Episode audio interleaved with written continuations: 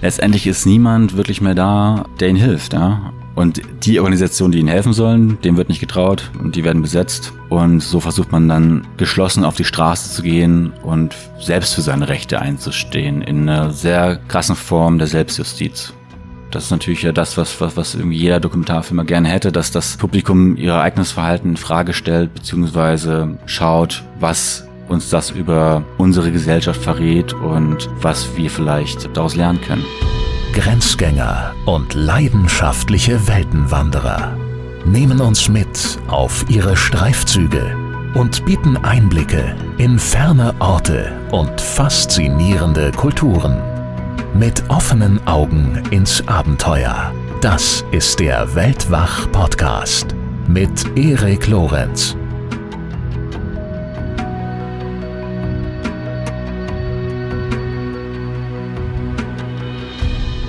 Ni una más, ni una menos. Nicht eine mehr, nicht eine weniger. So lauten die Parolen einer Protestwelle, die sich über Südamerika bis nach Mexiko und in den sozialen Medien ihren Weg in die ganze Welt bahnte. Unter dieser Flagge formierten sich Aktivistinnen in Mexiko zum Widerstand gegen die patriarchalen Strukturen des Landes, gegen den sogenannten Machismo das Ziel der Mexikanerinnen aufmerksam machen auf die Femizide in ihrem Land, die offiziell gar nicht als Femizide anerkannt, geschweige denn aufgeklärt oder bestraft werden. Und gleichzeitig, allein in den letzten fünf Jahren stieg die Frauenmordrate in Mexiko um sagenhafte und schockierende 60 Prozent. Der junge Filmemacher und Reporter Samuel Hede hat sich dieses Themas angenommen. Für seine Recherchen traf er unter anderem Angehörige der Opfer, Polizistinnen und einen Auftragskiller wie Samuel die Stimmung in Mexiko erlebte, welche Erkenntnisse er aus dieser Recherchereise zog und was das alles mit unserem beliebten Weltwachgast Andreas Altmann zu tun hat,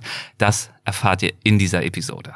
Bevor es losgeht, noch ein kurzer Hinweis auf unseren Sponsor dieser Folge. Plastikmüll ist ein Problem, Innovation ist unsere Lösung. Das ist der Ansatz, den Adidas mit Terex verfolgt. Das ist die Outdoor-Sparte von Adidas. Vielfach ist ja immer noch, das ist jedenfalls mein Eindruck, der Glaube verbreitet, dass man bei der Leistungsfähigkeit eines Produktes, einer Innovation, eines Materials etc., dass man da Kompromisse eingehen muss, wenn es nachhaltig sein soll. Insbesondere bei größeren Reisen oder Outdoor-Touren sind solche Kompromisse allerdings natürlich problematisch, denn das Gewicht, das wir tragen können und wollen, ist begrenzt, das Wetter kann harsch sein und sich auch mal ändern, da müssen wir uns also auf unsere Ausrüstung und Kleidung wirklich verlassen können. Mit der Adidas Terex My Shelter Primer Loft Hooded Jacke möchte Adidas dieser Annahme, dass eben Nachhaltigkeit und Performance sich ausschließen, widersprechen und das Gegenteil beweisen. Das gemeinsame Ziel von Adidas Terex lautet, Plastikmüll endlich ein Ende zu setzen. Deshalb hat Adidas in Zusammenarbeit mit Parley for the Oceans und Primer Loft Performance-Bekleidung entwickelt. Speziell für die Berge und mit einer Isolation aus 100% recyceltem Plastik. Wie eben zum Beispiel jene erwähnte Jacke, die Adidas Terex My Shelter Primer Loft Hooded Jacke. Das ist eine stylische, hochfunktionale Jacke mit Kordelzügen an Kapuze und Kragen sowie Schneefang am Bund, also wirklich praktisch. Und ähm, naja, schaut sie euch einfach mal an. Vielleicht begleitet sie ja auch euch auf eurer nächsten Tour. Infos zur Jacke findet ihr auf adidas.com slash hiking. Ich wiederhole, adidas.com slash hiking. Und jetzt geht es los mit Samuel Hede. Bitteschön. Y evitar el consumo de alimentos y bebidas que no sean expedidos a bordo del tren, a excepción del agua. Ahora sí, de mi parte sería todo. Bienvenidos y disfruten del viaje. Das war Ansage eines Schaffners. Und wir befinden uns, äh, das ist, glaube ich, unschwer zu erkennen, in einem Zug. Und zwar an der Seite von Samuel Hede, der heute mein Gesprächspartner ist. Hallo Samuel, herzlich willkommen bei Weltwach. Hallo Erik, vielen Dank, dass ich da sein darf. Ich freue mich wirklich sehr. Wir stehen ja schon seit langem jetzt in Kontakt via WhatsApp und über andere Kanäle. Schön, dass es endlich klappt. Sehr, sehr schön. Freut mich. Ich freue mich auch sehr. Du, ich äh, spreche leider kein Spanisch. Ähm, was hat denn der Schaffner da gerade gesagt? Also meine Spanischfähigkeiten halten sich auch in Grenzen, ja. aber er hat so ein bisschen die Geschichte dieses Zuges erzählt. Also wir befinden uns in der Sierra Madre, der Mutter mhm. des Westens, im Nordwesten Mexikos. Mhm. Und dieser Zug, der heißt Chihuahua al Pacifico, das ist äh, der auch kurz genannt Chepe Express. Und das ist Mexikos einziger Personenzug. Und Ach wirklich, das ist mir jetzt schon wieder neu. Interessant. Also kein besonders ausgebautes Streckennetz in Mexiko. Absolut nicht, sonst mhm. ist alles mit Bussen und es gibt diesen einen Zug im Norden, Nordwesten und die Idee, diesen Zug, diese Zugstrecke zu realisieren, gab es schon 1860 mhm. und ursprünglich sollte das ein Güterverkehrszug zwischen den USA und Mexiko sein und 1910 brach dann die mexikanische Revolution aus und brachte das Projekt zum Stillstand, weshalb es lange nicht fertiggestellt werden konnte. Und erst 1960 kam man dann dazu, dass man die Strecke fertigstellen konnte. Also es hat 100 Jahre gedauert. Und der Schaffner erzählt voller Stolz äh, über dieses architektonische Meisterwerk, was da zustande gekommen ist. Und die Ironie bei der ganzen Sache ist, 1960, als es dann fertig war, brauchte man diesen Zug eigentlich gar nicht mehr. Also es gab neue Wege, sich fortzubewegen und auch günstigere und schnellere Methoden, Güter von A nach B zu bekommen. Und deswegen ist es wirklich nur äh, zu touristischen Zwecken heute da. Und letztendlich hat diesen ursprünglichen Zweck, für, für den es mal gedacht war, überhaupt nicht erfüllen können. Und touristisch wird das Ganze immer noch genutzt, nicht nur weil es eben die einzige Zugstrecke ist, sondern vor allem, weil es ja auch eine wunderschöne Zugstrecke ist. Ne? Also ich äh, kenne mich jetzt nicht wahnsinnig gut aus, merkt man ja schon mit dieser speziellen Zugstrecke, aber du hast mir einige Videoaufnahmen vorher geschickt und äh, also scheint ja wirklich durch atemberaubend schöne Landschaften zu führen, die Strecke.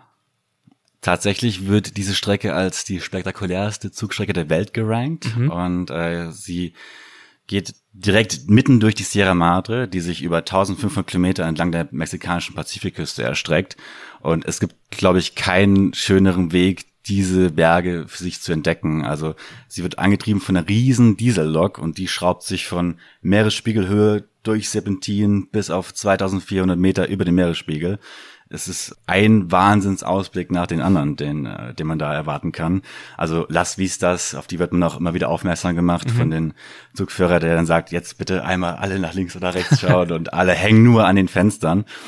Oder nicht nur auch an den Fenstern, es gibt sogar auch einen Barwaggon im letzten Abteil. Äh, da hast ähm, du auch eine ähm, Aufnahme mir zugeschickt. Ähm, hören wir mal ganz kurz rein. Gerne, gerne.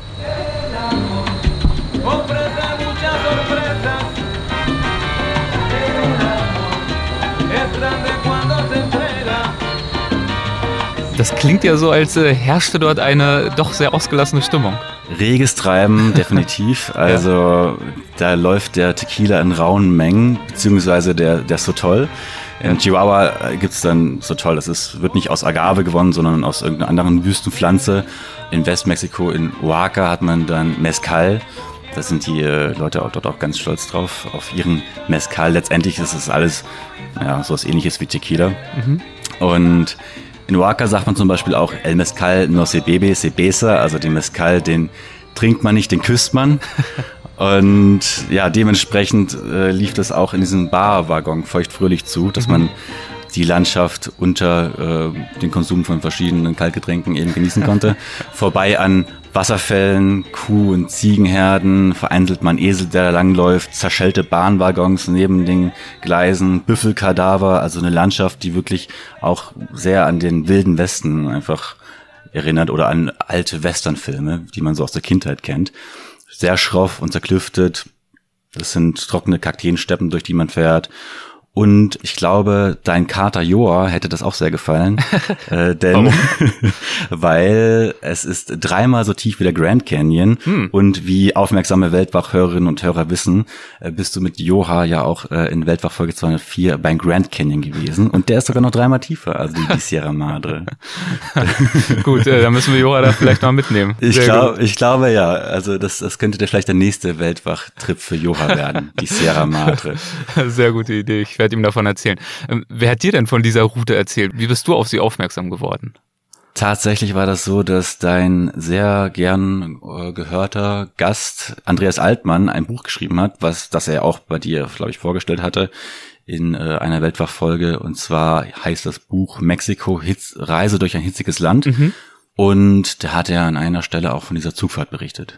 Stimmt, jetzt wurde, äh, wusste ich jetzt gar nicht mehr so richtig. Äh, als ich mich auf das Gespräch vorbereitet habe, habe ich nicht so richtig den Schluss gezogen. Aber doch, jetzt wo du es sagst, da war was, ja? Okay, und genau. diese Schilderung hatte ich so sehr angesprochen, dass du entschieden hast, da möchtest du auch hin. Richtig, ich habe, er hat so enthusiastisch davon geschrieben und erzählt, dass ich dachte, okay, ich würde es gerne mit eigenen Augen sehen und mhm. erleben. Ja. und bin dann aufgebrochen und habe es nicht bereut. Wie lange ist man da unterwegs in diesem Zug? Letztendlich sind es äh, ja 16 Stunden. Mhm. Man kann das aber aufzahlen auf zwei Tage, dass man jetzt nicht die ganze Strecke an einen Tag fährt, sondern sich so ein bisschen das einteilen kann. Mh, letztendlich ist man wenig spontan natürlich mit so einem Zug. Also man ist äh, flexibel wie im Fahrplan wortwörtlich und muss sich eben an, an die gegebenen Zeiten richten es klingt auch, also Freunde belächeln das auch immer so ein bisschen, wenn ich irgendwie enthusiastisch von Zugfahrten erzähle. Mhm. Sie setzen das dann meistens gleich mit äh, einem Rentner, der irgendwie seine Modelleisenbahn im, im Keller pflegt. aber, aber es ist doch nochmal was anderes, wie gesagt, die, die spektakulärste Zugstrecke der Welt. Ja. Und ich bin jetzt auch gar nicht so der krasse Zugenthusiast, wie sie es vielleicht anhören mag, sondern ich mag eigentlich alle Reisewege, alle Verkehrsmittel. Ich versuche meistens auf meinen Reisen so viele verschiedene Verkehrsmittel wie, wie möglich unterzukriegen, mhm. sei das jetzt von per Anhalterfahren über mit dem Flugzeugboot, äh, was auch immer. Also oder auch mal via Esel. Kommen wir nach äh, via später Esel. Zu. da können wir später auch noch ein bisschen drauf eingehen. Ja. Ähm, zu Fuß muss ich sagen, ist trotzdem immer noch mein favorisierter Weg, mich fortzubewegen. Aber genau, diese Zugstrecke war einfach wundervoll und was ich zum Beispiel aber auch, ähm, das fällt mir auch gerade ein, bei Andreas Altmanns Buch so ein bisschen vermisst habe, was ich auch vielleicht nicht ganz nachvollziehen konnte, dass er überhaupt nicht über das mexikanische Essen gesprochen hat mhm. oder geschrieben hat. Also ich glaube, er hat am Schluss nur gesagt, er hat drei Kilo abgenommen. das ist lustig. Und, sehr, sehr gut. und das, das konnte ich absolut nicht nachvollziehen, weil ich habe gedacht, okay, ich habe auf jeden Fall zugenommen. ich, werde, ähm, ich, ich sehe ihn in ein paar äh, Wochen oder wenigen Monaten wieder. Ich weiß ah, gar ja. nicht, wann wir verabredet sind. Ich werde ihn mal darauf ansprechen. Sprechen mal drauf an. Blinder Fleck, also, Kulinarik. Ja, absolut. Also da könnte er wahrscheinlich noch Seiten füllen, wenn, ja. wenn irgendwie, wenn er merkt, okay, das Buch sollte 200 Seiten haben, was mache ich mit den letzten 10 Seiten? ähm, dann einfach nochmal die, die, die Speisekarte der Mexikaner rausholen, weil die ist wirklich sehr vielseitig. Ja. Also ich konnte mich da nicht, gar nicht satt essen an den Antojitos. Also diese Antojitos sind diese kleinen Köstlichkeiten, ja, ja, also die es an jedem Straßenstand irgendwie gibt und an dem man auch gar nicht vorbeikommt. Selbst wenn du gerade irgendwie gefrühstückt hast und äh, Mittagessen irgendwie hast, dazwischen geht immer so ein Antojito. Also das, sind, ja. das können zum Beispiel so Esquites sein, das sind so kleine Maissalate äh, im Becher. Oder was ich zum Beispiel auch gegessen habe, sind äh, Heuschrecken in, mhm. äh, in Tlayudas. Also Tlayuda ähm, muss man sich so vorstellen, ist ein Tortilla, ist was, was ja auch so die Grundzutat zu fast allem ist in Mexiko, also den Maisfladen, den dann aber gegrillt oder ja so an, an, angeröstet und dann belegt man das mit verschiedenen Zutaten. Bei mir in dem einen Fall eben auch Heuschrecken, klappt das zusammen und wenn man das noch ein bisschen mit mit äh, Limone und Chili beträufelt, dann schmeckt das wunderbar. Und eine Spezialität sind zum Beispiel auch Ameisen. Die gibt es in dem äh, Fünf-Sterne-Restaurant, dem Puyol, äh, was auch von dem Wall Street Journal irgendwie als, als bestes Restaurant Mexico Cities gerankt wird, wozu ich keinen keinen Tisch gefunden habe, weil es ausgebucht war, schon mhm. zwei, drei Monate im Voraus. Äh, auch zur Freude meines Geldbeutels wahrscheinlich. ja. Diese Ameisenart gibt es nur zu einem ganz bestimmten Zeitfenster im, im Süden Mexikos, in Chiapas. Mhm. Und deswegen ist sie auch so besonders und gilt als Delikatesse. Also mit derlei Delikatessen äh, konnte ich mich jetzt hier noch nicht auseinandersetzen, aber ich bin ja mit LA zumindest näher an die mexikanische Grenze rangezogen, ein paar Stunden sind's. Und äh, da schwappt jetzt doch schon so einiges an Kulinarik rüber. Das heißt, ich hatte schon die Freude, hier auch doch das eine oder andere richtig, richtig gute mexikanische Restaurant zu besuchen. Und ich freue mich sehr, äh, das auch äh, zu verstärken, jetzt auch nach deinen Schilderungen. Äh, in San Diego soll äh, die mexikanische Küche noch ausgeprägter und vielfältiger sein. Und dann ist es natürlich auch nicht mehr weit bis nach Mexiko. Das heißt, da freue ich mich auch sehr, endlich mal irgendwann mich dort selbst umzuschauen, nachdem ich jetzt schon von Andreas und von dir so viele höre über dieses ich, Land. Ich bin mal gespannt, ob wie es bei dir sein wird, mhm. ob du dann äh, zunehmen wirst, abnehmen wirst, wie sich dein Körpergewicht auf auf äh, die mexikanische Küche in deiner Umgebung auswirken ja, wird. Ja, ja, ich bin auch gespannt. Im Zweifel nehme ich dann doch, äh, wenn ich irgendwo bin, wo es äh, kulinarisch aufregend ist, äh, tendenziell eher zu, aber wir werden mal schauen. Ich halte dich auf dem Laufenden. Sehr gut. also das heißt, ich entnehme diesen ganzen äh, begeisterten Schilderungen, ähm, dass die Zugfahrt, um dieses Thema nochmal abzuschließen, alles in allem das gehalten hat, was Andreas dir da versprochen hat in, in seinem Buch. Ich kann Andreas keine Vorwürfe machen. Also ich habe es nicht bereut. Es ist eine spektakuläre Zugfahrt und ich kann es nur jedem ans Herz legen. Mhm. Es ist eine Sache, die auf äh, keiner Travel Bucket List fehlen sollte und ja, letztendlich war es für mich auch ähm, eine Möglichkeit, um so ein bisschen noch was vom Land zu sehen ähm, und so ein bisschen ja runterzukommen von meiner Arbeit, die ich äh, vorher äh, in Mexiko verrichtet hatte, richtig. Genau, denn diese Zugfahrt war ja nicht der vorrangige Grund für deine Mexiko-Reise. Äh, dieser Grund bestand nicht in schönen Landschaften oder ausgelassener Musik in irgendwelchen Barwaggons, äh, sondern in einem sehr traurigen Thema, ein Thema, das es wirklich in sich hat. Warum warst du dort? Ich hatte beruflich die Chance, für das ZDF Auslandsjournal zu arbeiten und ja, da überlegt man nicht lange, ob man das macht oder nicht, sondern mhm. ist natürlich ähm, bei, bei sowas Feuer und Flamme. Und das Thema kam von der Redaktion. Es geht um Frauenmorde in Mexiko. Es, äh, normalerweise ist es auch oft so, dass der Autor zum Beispiel beim Sender ein Thema vorstellt. In dem Fall war es so, dass ich kontaktiert worden bin von der Produktionsfirma, die mit dem ZDF zusammenarbeitet. Und dann gab es verschiedene Themen zur Auswahl. Eins davon besagt das Thema Frauenmorde in Mexiko, was natürlich ein sehr hartes Thema ist und für mich in dem Fall auch das Herausforderndste war, sowas anzugehen, äh, weshalb ich mich auch dazu entschieden habe, das, das zu machen. Wie waren da deine gedanklichen Prozesse? Ähm, es ist ja so, wir werden ja nachher auch noch über einige weitere Filmprojekte von dir sprechen, einige wirklich tolle dabei, aber du bist ja auch noch relativ jung. Es gibt jetzt ja auch noch nicht unendlich viele Projekte in deiner Projekthistorie.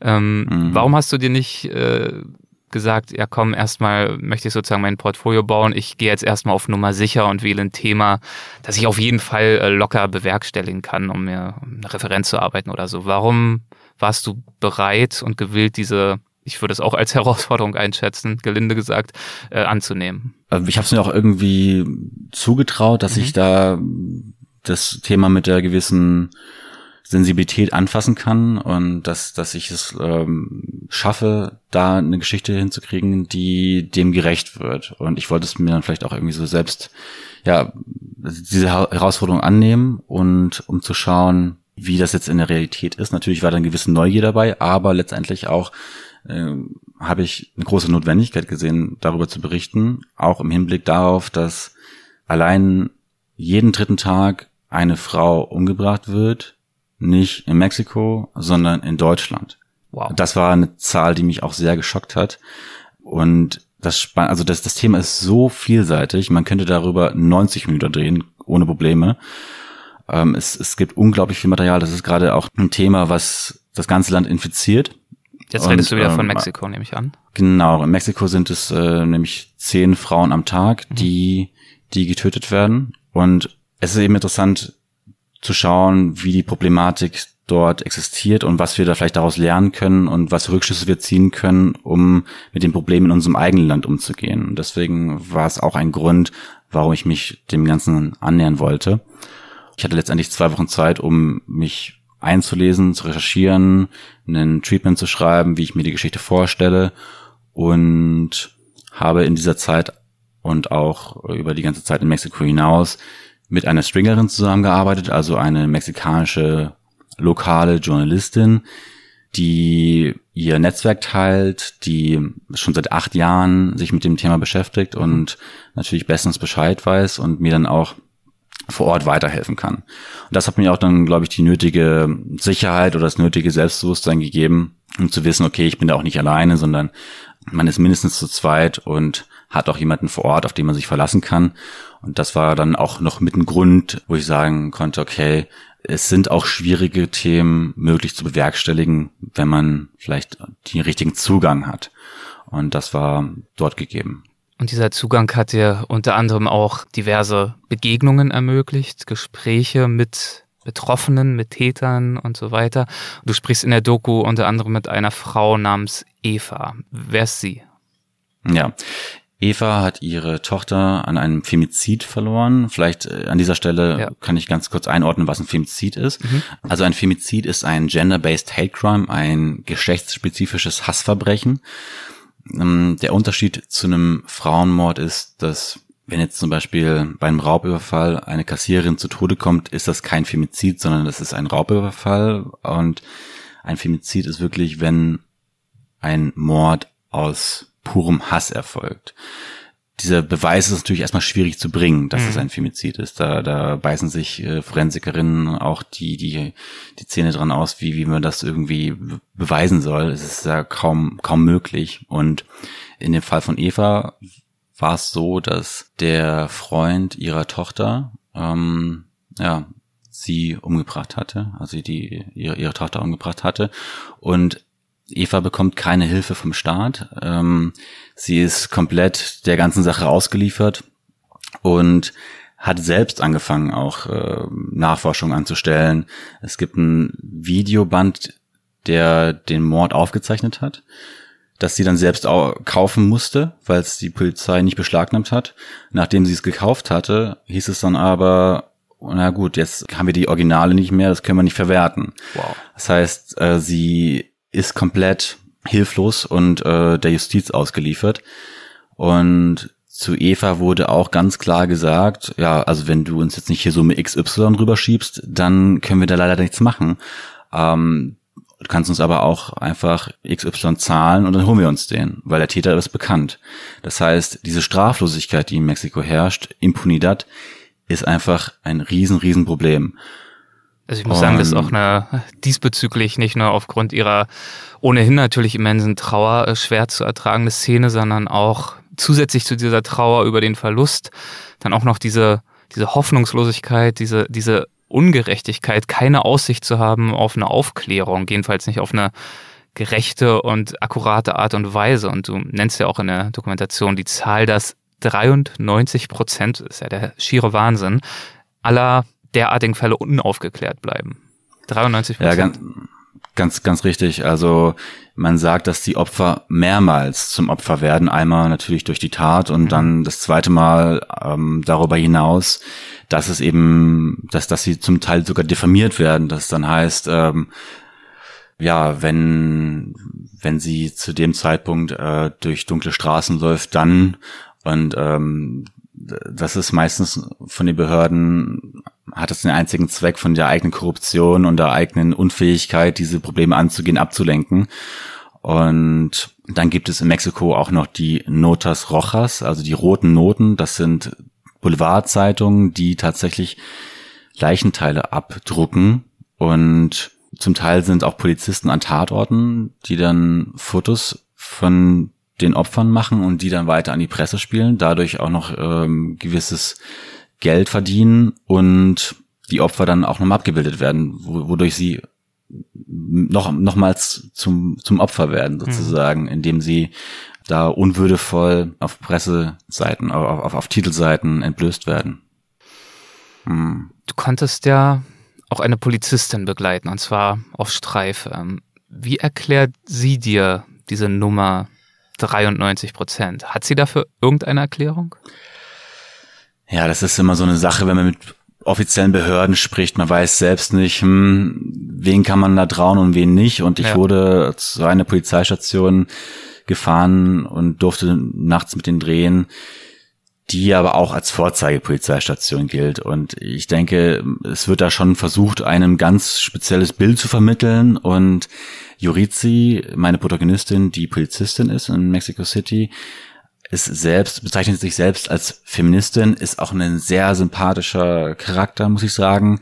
Ich denke, es hat schon Kalkül gehabt, dass, dass, dass ich so eine offizielle Sprecherin irgendwie begleiten darf, weil mhm. sie natürlich ein sehr positives Bild von, dem, von der ganzen Sache abgibt. Und ich habe dann auch Evas Fall an Jurizi weitergetragen und sie dann sofort Hörer in die Hand genommen, versucht irgendwie was in Bewegung zu setzen, versucht Eva, die ja ihre Tochter verloren hat, irgendwie zu helfen und ähm, gut, ihr, ihr kann ich natürlich keine Vorwürfe machen, weil Jurizi an sich als, als, als Person einer von den Good Cops zu sein scheint, aber ja, sie, sie ist eben, sie scheint ein Good Cop in einem sehr schlechten System zu sein. Sagen wir es mal so. Ja. Was stecken für Gründe hinter einer solchen furchtbaren Tat? Also es scheint ja, wenn es so hohe Zahlen gibt, zehn äh, Femizide am Tag, hast du, glaube ich, gesagt, 93 Prozent mhm. unaufgeklärt, dann scheint es ja zum einen systemisches Problem zu geben bei den Tätern. Also irgendwas, was, was dort schiefläuft in grundlegender Art und Weise, um solche Zahlen zu erreichen. Und dann auch nochmal ein systemisches Problem, was die Aufarbeitung anbetrifft. Darüber haben wir jetzt schon in Ansätzen gesprochen. Mhm. Also man mag ja erstmal meinen, dass bei, bei so einer Anzahl von, von Morden es sich um organisiertes Verbrechen handelt oder um Kartellgewalt oder sowas. Aber in dem Fall ist es wirklich, sind es Taten, die meistens von dem Partner oder Ex-Partner ausgehen oder von Familienangehörigen. Also es hat nichts mit, mit, nichts mit dem organisierten Verbrechen zu tun tatsächlich. Und das Problem, das es in Mexiko allumfassend gibt, ist der Machismus. Also Männer, die sich in ihrer Ehre schnell angegriffen und verletzt fühlen, das meinen, über die Frau bestimmen zu können oder zu dürfen. Und letztendlich fängt es eben an mit Gewalthandlungen im, familiären Umfeld, die hm. dann ja oftmals eskalieren, vielleicht auch gar nicht so als als Mord, ich sage jetzt mal geplant waren, sondern äh, in einem Familienstreit ausgeartet sind. Und da ist natürlich auch die, die äh, Schwierigkeit, als Filmemacher irgendwie sowas sichtbar zu machen. Also du hast häusliche Gewalt als Thema, die ja wirklich nur hinter dem Verborgenen passiert, hinter ja. verschlossenen Vorhang, wo man überhaupt nicht weiß, wie willst du da jetzt irgendwie äh, dieses Thema darstellen. Mhm. Und wir haben dann, oder ich habe durch Hilfe meiner Stringerin, die mir, ähm, die ich ja zur Seite hatte, einen weiteren Protagonisten gefunden, der in einer Selbsthilfegruppe ist und ja einsieht, dass er ein Macho ist. Also er sagt ganz klar, ich bin ein Macho. Und das Krasse ist aber, er, er hat dieses, diese Einsicht sozusagen, aber er ist immer noch gewalttätig und er will. Also man muss will, ja sagen, du hast jetzt gerade diesen Begriff Machismus ja schon eingeführt und erklärt, aber es klingt ja immer noch irgendwie harmlos. Ich bin Macho. Aber wozu führt das denn bei ihm? Was hat das für Auswirkungen, dieses, diese Selbstidentifikation als Macho? Hm, dass er seine Frau tatsächlich schlägt, obwohl er sozusagen weiß, wie schlimm das ist, mhm. macht er es trotzdem noch weiter, geht, geht deswegen in Therapie, aber das ist halt so ein Punkt, wo ich dann einfach äh, auch so ein bisschen, wo, wo ich nicht verstehen kann, wenn er sozusagen schon diese Reflektiertheit besitzt, zu wissen, dass es nicht gut ist, dass das eben trotzdem noch weitermacht, ja. Ansonsten, er weiß eben auch, wo es herkommt, und zwar von seiner familiären Seite. Er wurde von seinem Großvater geschlagen und hat sehr viel Gewalt selbst erlebt. Deswegen ist es bei ihm eben auch so der Fall, dass er keinen anderen Weg weiß, mit ähm, seiner Prägung umzugehen, als selbst es irgendwie auszuleben. Ja, und du hast ja gerade gefragt, wie sich das auswirkt. Also es ist wirklich traurig, das irgendwie in Worte zu fassen und das jetzt irgendwie so auszusprechen, aber er hat äh, tatsächlich auch seine eigene Stieftochter sexuell missbraucht, die minderjährig war. Ähm, ja, das, und das, wenn, wenn er, wenn so ein Mensch vor dir sitzt und die das dann irgendwie erzählt, ja, wird dann auf jeden Fall ganz anders. Warum war er bereit, mit dir zu sprechen? Was glaubst du?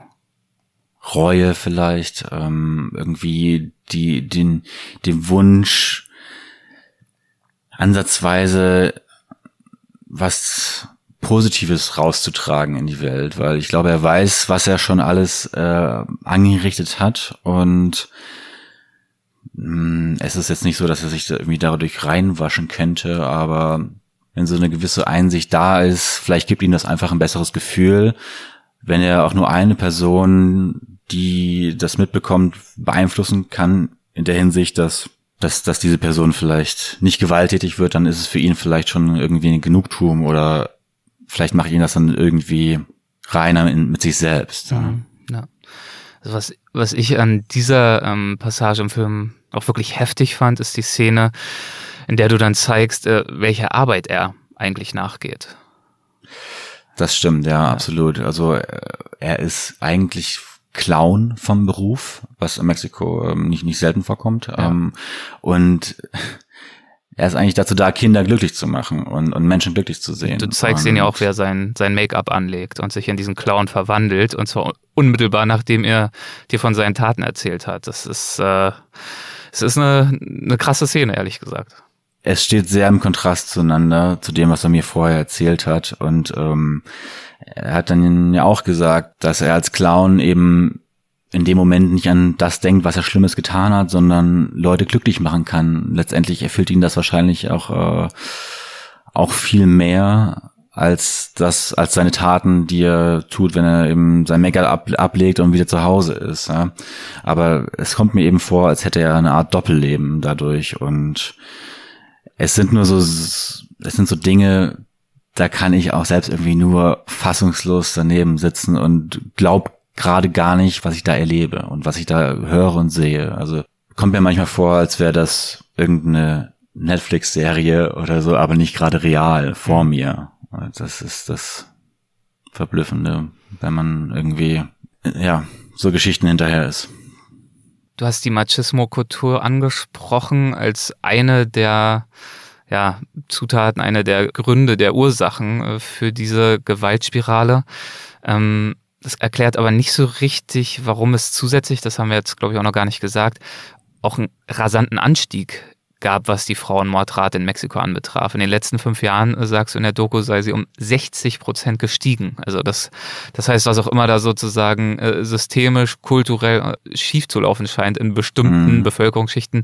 Ich möchte natürlich auch hier betonen, wir wollen das jetzt hier nicht generalisieren auf alle Mexikaner oder die gesamte Gesellschaft, sondern wir sprechen in dieser Folge ja eben über dieses konkrete Thema der Femizide und dementsprechend fokussieren wir uns jetzt natürlich auch darauf. Aber ähm, wie ist dieser dieser rasante Anstieg zu erklären auf so breiter Front? Also letztendlich ist es eben das Zusammenspiel aus dem Machismus und der Straflosigkeit, hm. die sozusagen zu einer Gewaltspirale führen und Tätern einen Freifahrtsschein gibt, eben nicht belangt zu werden. Und äh, das wird dann wahrgenommen, okay, ich kann ja machen, was ich möchte, mir, mir, mir passiert ja sowieso nichts und das hat eben so eine Art Dominoeffekt, dass, dass, dass äh, es dann dadurch immer mehr wird. Und wir sind auch noch nicht so ganz auf die Korruption der ja. Staatsmacht eigentlich eingegangen. Mhm.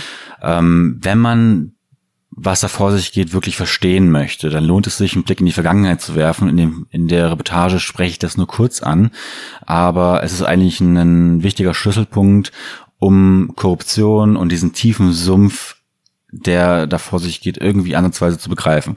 Und zwar die Frauenmorde von Juarez. Juarez ist äh, eine Grenzstadt am Norden von Mexiko, äh, wird durch den Rio Grande von der texanischen Stadt El Paso getrennt. Und in Juarez passierten ab Mitte der 90er ja, viele, viele, viele Morde, viele Femizide. Und es wurden Massengräber von Frauen entdeckt. Und man wusste auch nicht, ja, wo die herkommen, was da passiert, wer, wer da irgendwie sein Unwesen treibt. Man ist erst von den Serienkiller, Serientäter ausgegangen. Und diese Frauen arbeiteten in den Maquiladoras. Das sind Fabriken, in denen Einzelteile für den Export gefertigt werden. Und man hat dann zunächst die Busfahrer beschuldigt, die diese Frauen zu der, zur Arbeit gefahren haben. Denn meistens sind sie tagsüber verschwunden oder vor oder nach der Arbeit. Mhm. Und Letztendlich hat man auch, ähm, haben diese Busfahrer auch gestanden.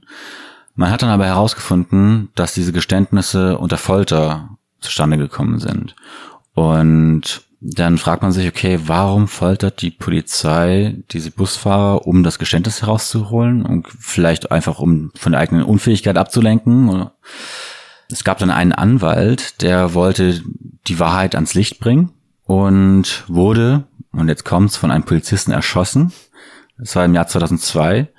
Und es hat sich dann herausgestellt, dass all diese Morde letztendlich ja, von den Staatsbeamten selber eben mit in die Wege geleitet worden sind. Also die Frauen wurden von Polizisten unter einen Vorwand in das Polizeiauto geführt und letztendlich zu den Kartellmitgliedern geführt, die es fällt mir jetzt auch wieder schwer, das irgendwie auszusprechen, weil es einfach so grausam ist. Ähm, eine Art Party gefeiert haben, nachdem sie halt erfolgreiche Drogendeals über die Bühne gebracht haben, dabei die Frauen vergewaltigt haben und sie, weil sie danach einfach zu viel wussten, getötet und entsorgt haben. Und das lief über Jahre hinweg, ohne dass es irgendwer ja, mitbekommen hat, weil wenn, wenn dieser Sumpf so tief ist und selbst die, die Staats Beamten irgendwie da damit drin hängen, dann hast du auch niemanden mehr, an den du dich wenden kannst. Und dieser Fall oder diese Frauenmorde von, von, von Juarez ähm, zeigen eben, wie, wie, wie, wie verworren das Ganze ist.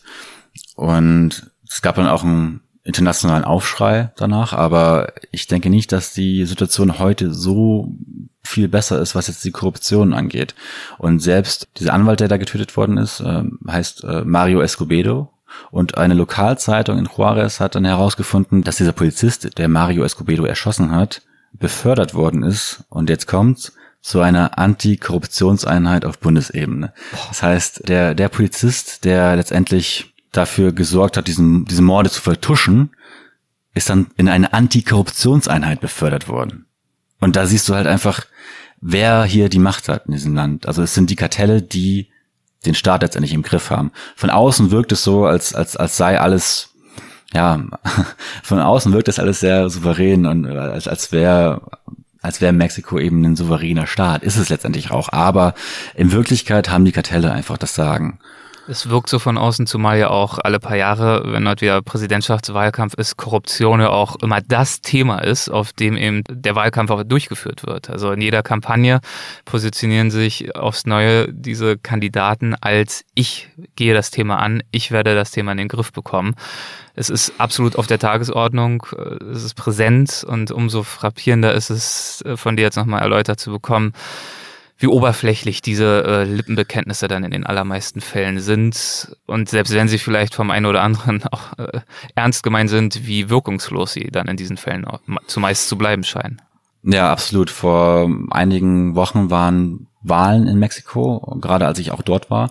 Und es wurden zum Beispiel auch im Zuge der Wahlen 80, oder ich lass mich lügen, es waren, glaube ich, zwischen 80 und 100 Politikerinnen und Politiker, die umgebracht worden sind im Zuge der Wahlen. Also zum Teil auf äh, Wahlkampfveranstaltungen am helllichten Tag erschossen wurden.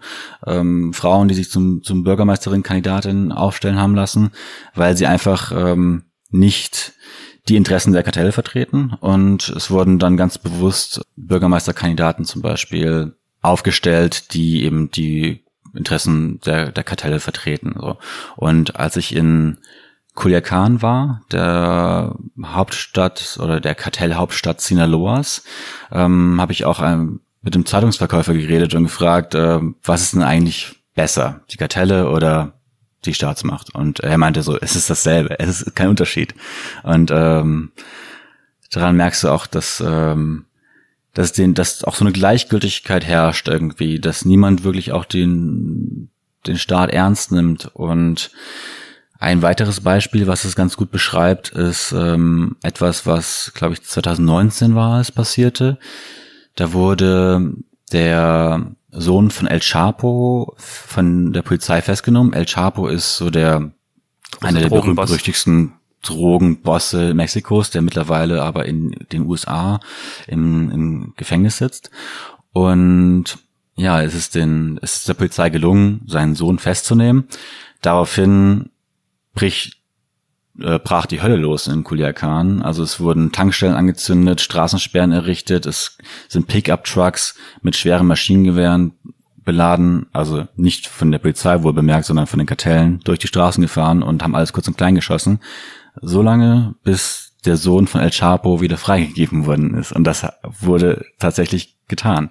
Das heißt, äh, daran merkt man, dass die Kartelle den, ja, das Sagen haben. Und äh, auf Druck der Kartelle wurde er wieder entlassen. Also das ist halt, es sind einfach so Dinge, die man sich schwer vorstellen kann, wenn man sehr behütet in einem Dorf in Nordhessen aufwächst, so wie, wie es bei mir der Fall war. Und dann aber mitbekommt, wie das zum Beispiel in Lateinamerika vonstatten geht, ja.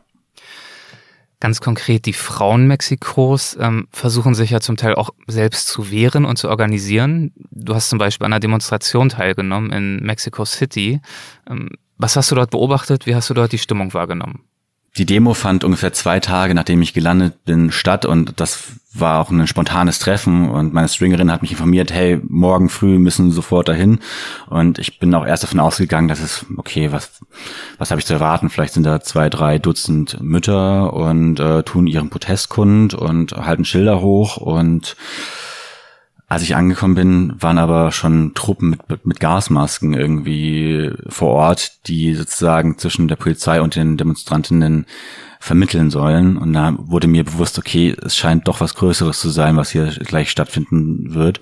Und die Demonstrantinnen waren alle vermummt. Also das ist der Block Negro, der schwarze Block, der da geschlossen auftritt, auch um Strafverfolgung zu entgehen, versucht man einfach äh, alle einheitlich eben zu kleiden.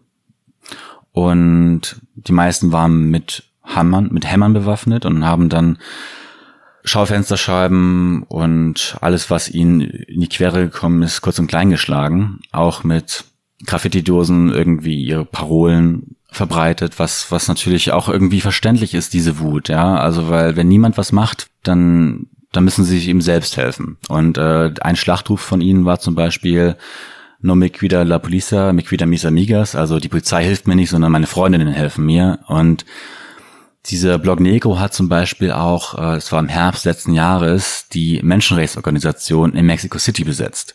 Das heißt, die Organisation, die eigentlich sich ja für die Demonstrantinnen einsetzen soll, der wurde einfach auch nicht getraut und die hat man dann eben belagert oder besetzt und äh, die Beamten vor Ort rausgescheucht, um dieses Büro für sich zu beanspruchen. Auch einfach als Zeichen so von wegen, wir wissen, dass ihr nichts macht, wir machen mhm. jetzt selber was. So ähm, Letztendlich ist niemand wirklich mehr da, der ihnen hilft. Ja? Und die Organisationen, die ihnen helfen sollen, dem wird nicht getraut und die werden besetzt. Und so versucht man dann irgendwie ja geschlossen auf die Straße zu gehen und selbst für seine Rechte einzustehen in einer sehr krassen Form der Selbstjustiz.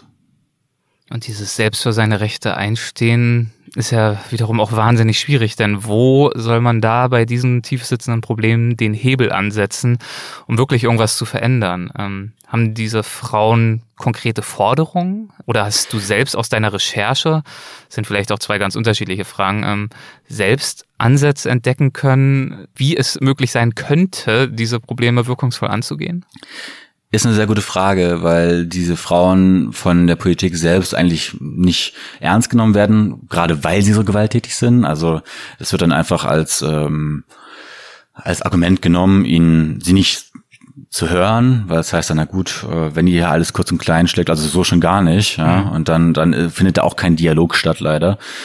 Sie haben jetzt auch kein, keine Agenda aufgestellt, sondern sie sind eben laut, gehen auf die Straße und sagen, sagen macht was. Aber es ist jetzt auch nicht so, dass sie, dass sie ähm, mit einem Masterplan irgendwie ähm, um die Ecke kommen, sondern äh, sie sind hauptsächlich erstmal da und machen auf das Problem aufmerksam. Sie kritisieren auch sehr, dass Denkmäler zum Beispiel besser geschützt werden als, als, als die Frauen in dem Land, weil der Präsident vor jeder Demo Denkmäler mit Schutzwellen einmauert, damit sie nicht geschändet werden. Und äh, das ist eben auch eine Kritik an den Präsidenten selbst, dass, dass er kann zwar Denkmäler schützen, aber nicht die Frauen in dem Land. Ja. Ähm, ob ich jetzt irgendwie weiß, was gut wäre, damit sich diese dramatische Zahl an Frauenmorden in Mexiko verringert, ist das Problem ist letztendlich, wie die Regierung damit umgeht. Wenn das Problem erstmal ernst genommen werden würde und Täter tatsächlich auch hinter Gitter kommen würden, dann wäre dem schon mal geholfen. Also es gibt ja das Gesetz. Auf Femizid stehen 40 bis 60 Jahre Haft. Und dieses Gesetz wurde erst in den letzten Jahren erlassen. Das heißt, es war eigentlich schon mal ein Schritt in die richtige Richtung. Aber das Problem ist, es wird einfach nicht in die Exekutive umgesetzt. Und wenn dieser Schritt getan werden würde, dann wäre denen schon mal sehr geholfen, denke ich. Weil jetzt auch im Fall von Eva, die Protagonistin aus meiner Reportage, da weiß man ja, wer der Täter, letztendlich weiß man, wer der Täter ist. Es gibt, wie, wie gesagt, tatsächlich auch ein Videoband von diesem Mord, aber es wird trotzdem nichts getan. Und da, also, das ist ja unvorstellbar. Wenn, wenn, wenn da an diesem Punkt einfach das getan wird, was getan werden muss, dann ist man, glaube ich, zumindest schon mal einen Schritt in die richtige Richtung gegangen. Aber der wird nicht getan und das ist halt das Frustrierende. Ja. Wir haben vorhin schon darüber gesprochen, ähm, dass du dir sehr darüber bewusst warst, mit diesem Projekt doch eine ziemlich große Herausforderung auch anzunehmen.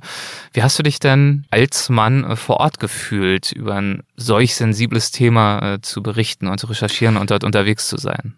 Ja, auch ein Punkt auf jeden Fall, über den wir sprechen sollten, weil ich denke, dass für viele das auch erstmal vielleicht komisch ist, dass sich gerade ein Mann diesem Thema annähert. Ja. Ich denke aber, dass es ist letztendlich ein Problem, was von Männern aus kommt und deswegen hilft es ja auch nicht, dass das ähm, nur Frauen irgendwie darüber sprechen, sondern es ist wichtig, dass gerade dieser Dialog unter Männern stattfindet, weil wir das Problem sind. Und ähm, mir war es auch ganz wichtig, dass ich eben mit einer Stringerin zusammenarbeite vor Ort, weil ähm, ich könnte mir nicht vorstellen, dass ich ähm, zum Beispiel äh, Eva, die ihre Tochter verloren hat, mit zwei fremden Männern, die jetzt plötzlich vor ihr stehen, interviewe, sondern ähm, da war es mir ganz wichtig, dass ich eben auch eine weibliche Person dabei habe. Und ja, also gerade bei den Demos war es für mich selbst auch manchmal brenzlig, ähm, mich da irgendwie lang zu bewegen, weil es dann hieß Hombres no, Hombres no, also keine Männer hier. Das äh, waren letztendlich die radikalsten Demonstrantinnen, die dort vor Ort waren, die das, ähm, ja, das, die wollten, dass ich das Film an manchen Stellen unterbinde, was ich dann auch getan habe. Letztendlich mich aber so im Großen und Ganzen da irgendwie schon mehr oder weniger toleriert haben. Und für die meisten war das auch kein Problem. Und auch Eva zum Beispiel war eigentlich letztendlich dankbar, dass, dass ich die Geschichte von, von ihr und ihrer Tochter Gina ähm, nach außen trage. Ja.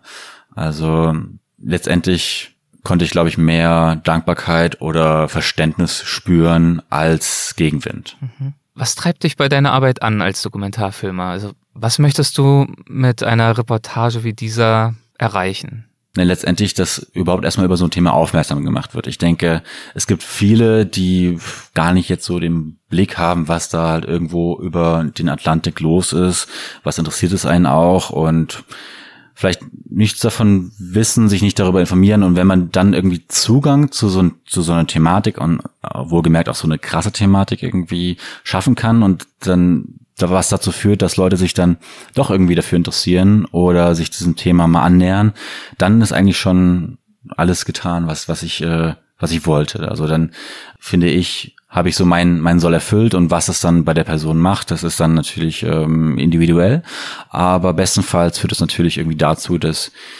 das ist dann, das wäre natürlich dann so das Optimum, dass es das eigene Verhalten irgendwie vielleicht reflektieren lässt und dass man sich im, im Freundeskreis darüber austauscht und letztendlich äh, zu einer anderen, ja, ist jetzt vielleicht bisschen übertrieben, zu einer zu einem Umdenken der Gesellschaft führt. Das ist natürlich ja das, was, was, was irgendwie jeder Dokumentarfilmer gerne hätte, dass das, das Publikum ihr eigenes Verhalten in Frage stellt, beziehungsweise ähm, schaut, was uns das über unsere Gesellschaft verrät und was wir vielleicht ähm, ja daraus lernen können hilfreich dafür, dass du so ein anspruchsvolles Projekt überhaupt angehen konntest, beziehungsweise gewiss eine grundlegende Voraussetzung dafür war auch, dass es selbstverständlich nicht dein erstes Filmprojekt war, auch nicht deine erste Reise war. Äh, in beidem äh, bist und warst du ja sehr erfahren und ähm, hast dich auch über viele Schritte nicht nur dem Reisen angenähert, sondern eben insbesondere auch dem Filmen und dem Erzählen von Geschichten.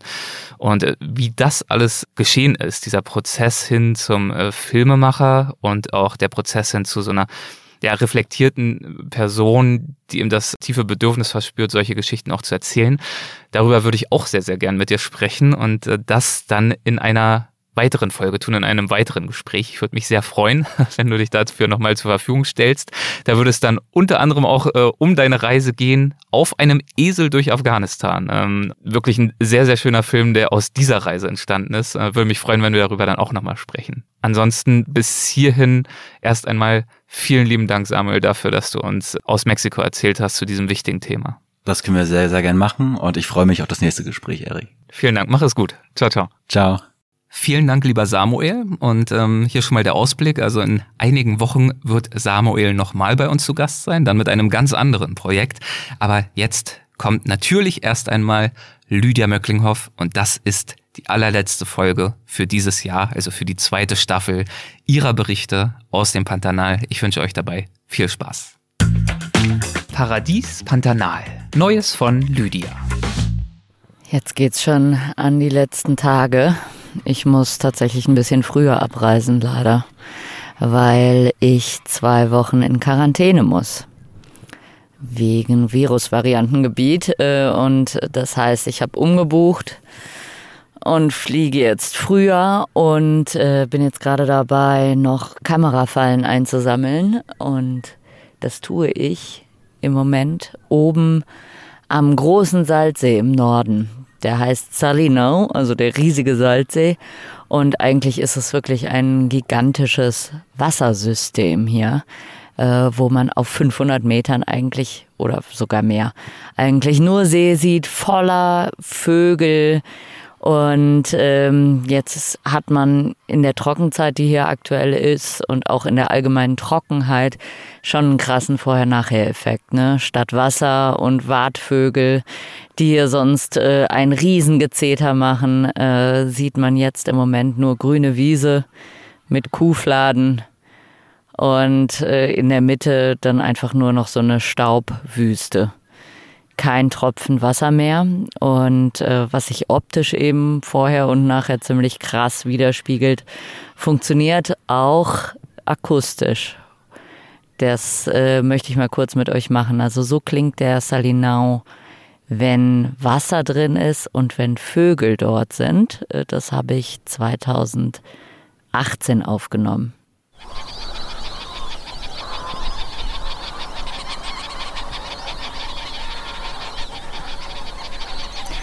Und so klingt der Salinau im Moment.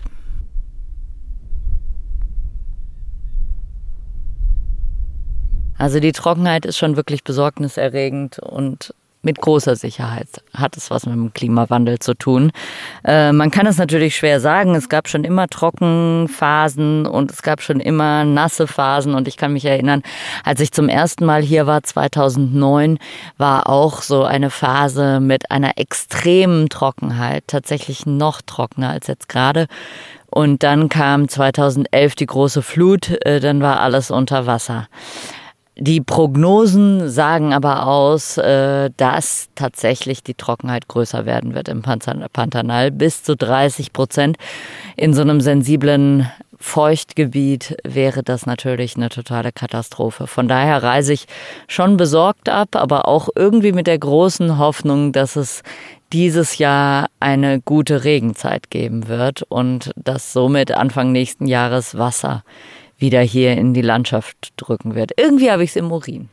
Nun denn, so, jetzt die letzten Kamerafallen einsammeln. Hier vorne hängt eine am Zaun und äh, dann geht es schon bald wieder nach Hause. So, jetzt der letzte Nachmittag mit Ameisenbärenjagd. Äh, risikofreudig wie ich bin mit dem guten alten Gipino. Ich hoffe mal, er kackt nicht ab, sondern bringt mich brav von A nach B, wobei B in dem Fall ein Ameisenbär wäre. Das wäre natürlich äh, schön. Nochmal so als Finale, ne? Endlich. Ich bin oben auf den großen Ebenen. Also tatsächlich da, wo auch Carol wohnt. Und ich habe gerade einen Ameisenbären gesehen. Der ist jetzt zwischen dem Riedgras verschwunden. Rechts geht die Sonne unter. Was wirklich im letzten Licht. Und äh, jetzt muss ich schnell hingehen. Und oh Gott, wäre das geil, wenn sie es wäre. Ich habe nur noch eine Woche, um sie zu finden. Das gibt's nicht. Ich bin jetzt einmal außen rumgelaufen um das Gebüsch. Der muss da drin sein. Ich sehe und höre aber nichts. Ich bin jetzt einmal aus dem Wind rausgegangen.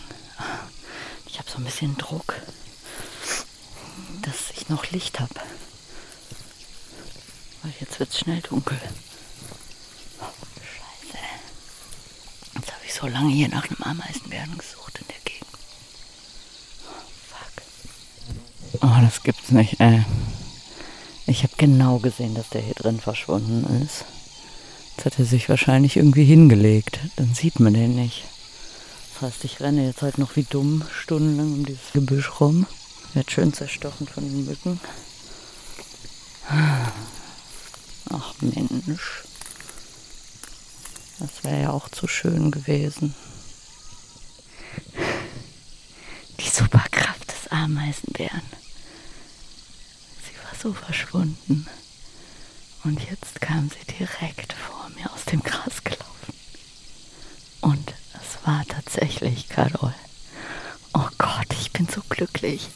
Und zu allem Überfluss hat sie ein Baby auf dem Rücken, schon ein recht großes mit einem schwarzen Punkt auf dem Bein. Das heißt, sie lebt noch. Ich kenne sie jetzt seit zwölf Jahren. Damals hatte sie schon ein Baby auf dem äh, Rücken. Das heißt, sie muss mindestens 14 Jahre alt sein. Oh, jetzt habe ich wirklich, ich habe seit sechs Wochen darauf hingearbeitet und habe sie gesucht und Kamerafallen aufgestellt und war immer, immer wieder hier in der Gegend unterwegs. Und jetzt war sie da. Wow. Und es geht ihr gut. Oh Mann. So, jetzt habe ich mich langsam wieder ein bisschen beruhigt. Es wurde ja dann doch sehr emotional. Aber gut, so ist es halt manchmal. Und jetzt sitze ich hier im Jeep, die Sonne ist untergegangen. Die Schneereiher fliegen über meinen Köpfen zu den Nachtquartieren. Damit das Ganze nicht zu romantisch wird, sind die Mücken rausgekommen. Und vielleicht ein bisschen kitschig, aber ich glaube, jetzt ist ein guter Augenblick, um Tschüss zu sagen. Bis zum nächsten Jahr. Macht's gut. So, jetzt bin ich jetzt mittlerweile am Flughafen in São Paulo war noch ein bisschen aufregend alles in den letzten Tagen, weil äh, tatsächlich wurde Brasilien auf einmal kein Virusvariantengebiet mehr.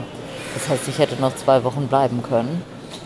Dann haben wir lange hin und her überlegt, aber tatsächlich wird jetzt erstmal eine Telenovela bei uns auf der Farm gedreht. Und äh, alles ist voll. Alle Häuser mit Leuten von der Produktion und so ein bisschen verrückt. Naja, auf jeden Fall habe ich entschieden, dann trotzdem nach Hause zu reisen und äh, jetzt nach einer langen Sandstraße mit vielen Kuhtoren, äh, blühenden Trom Trompetenbäumen in Pink und in Gelb und äh, einem Flug sitze ich eben in São Paulo am Flughafen, habe zugegebenermaßen schon ein paar Bier getrunken, äh, weil es gab ja sehr lange kein gezapftes kaltes Bier mehr. Ne? Also von daher, da habe ich mich schon sehr darauf gefreut. Jetzt habe ich hier sieben Stunden Aufenthalt, die ich hier eben verdrämel, indem ich hier rumsitze, für euch aufnehme, Bier trinke und äh, die Welt anschaue. Und habe direkt einen Lifehack gefunden, wenn man in São Paulo am Flughafen von Terminal 2 zum neuen Terminal 3 muss. Äh, jetzt erstmal wieder eine Durchsage, Moment.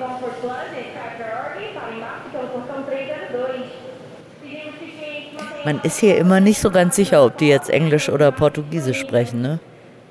Die Übergänge sind fließend. Es ist Englisch, wie wir vielleicht jetzt alle festgestellt haben. Genau. Auf jeden Fall habe ich den Riesen-Hack festgestellt, wie man von, äh, Gay, äh, von Terminal 2 zu Terminal 3 kommt. Terminal 3 ist total neu und äh, da muss man sonst durch endlose Rolltreppen und was weiß ich was alles. Es gibt aber auch einen Weg außenrum. Äh, dann geht man draußen an der Straße entlang, äh, schön an der frischen Luft. Gerade zu Covid-Zeiten natürlich ein Träumchen, weil man sich endlich diesen Mund-Nasenschutz abziehen kann. Und man riecht die brasilianische Stadt. Und das ist schon, das habe ich jetzt lange nicht mehr gerochen. Das ist schon ein sehr eigener und sehr toller Geruch. Ähm, und ich habe jetzt sehr lange auf dieser Brücke da draußen vor, zwischen Terminal 2 und Terminal 3 verbracht und habe überlegt, äh, wie man diesen Geruch beschreiben kann. Und das kann man wirklich nicht. Das ist echt so eine Mischung zwischen. Also es ist. Oh, meu Deus, mais uma. Also es ist so eine Mischung zwischen schon auch Feuer. Ich glaube, Kochen auf offenem Feuer, viele Essensgerüche, ähm, dann Feuchtigkeit, feuchte Luft, feuchte Erde, feuchte Pflanzen und unzählige andere Gerüche, die sich einfach zusammenfügen und die, glaube ich, einfach nochmal intensiver riechen, dadurch, dass es die hohe Luftfeuchtigkeit gibt. Und das macht diesen einzigartigen Geruch von den brasilianischen Städten. Und das hat mich halt so irre erinnert ähm, daran, als ich zum ersten Mal nach Brasilien gereist bin.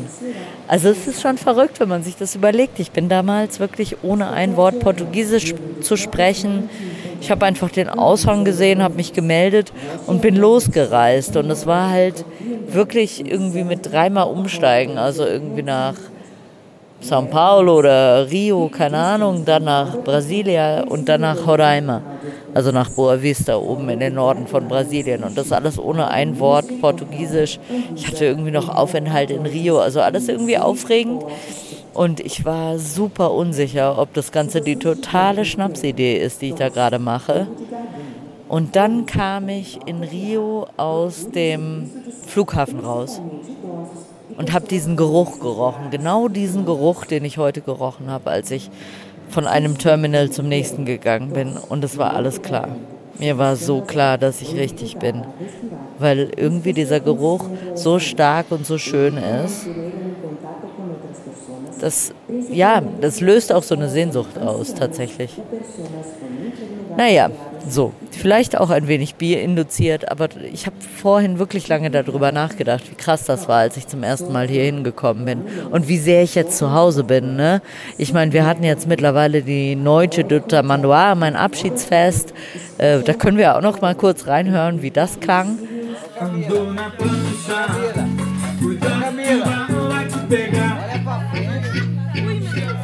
Andou na prancha, cuidado, tubarão vai te pegar. Andou na prancha, cuidado, tubarão vai te pegar. Andou na prancha, cuidado, tubarão vai te pegar. Onda, onda, olha a onda. Wir haben wild getanzt bis morgens um zwei. Mit allem drum und dran. Wir haben Lambada getanzt, wir haben Limbo getanzt. Wir haben natürlich Sertanejo und Bata, äh, Paartanz gemacht und äh, hatten eine fantastische Nacht.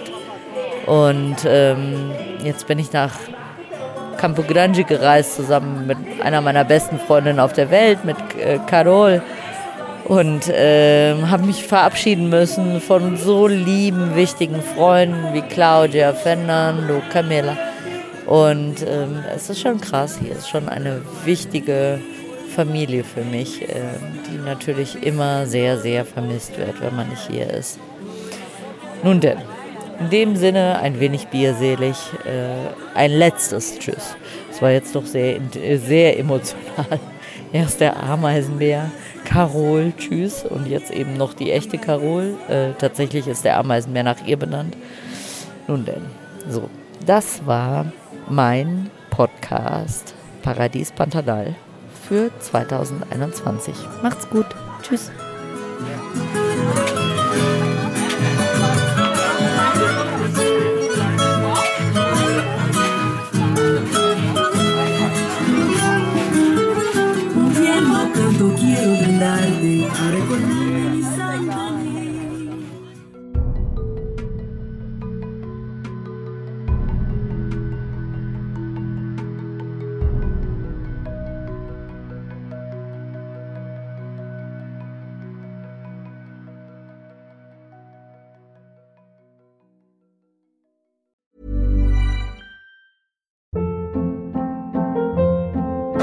Hold up. What was that? Boring. No flavor. That was as bad as those leftovers you ate all week. Kiki Palmer here, and it's time to say hello to something fresh and guilt-free. Hello Fresh. Jazz up dinner with pecan-crusted chicken or garlic butter shrimp scampi. Now that's music to my mouth. Hello Fresh. Let's get this dinner party started. Discover all the delicious possibilities at hellofresh.com. Hey, it's Paige DeSorbo from Giggly Squad. High quality fashion without the price tag. Say hello to Quince. I'm snagging high-end essentials like cozy cashmere sweaters, sleek leather jackets, fine jewelry, and so much more. With Quince being 50 to 80% less than similar brands. And they partner with factories that prioritize safe, ethical, and responsible manufacturing. I love that. Luxury quality within reach. Go to quince.com slash style to get free shipping and 365 day returns on your next order. Quince.com slash style.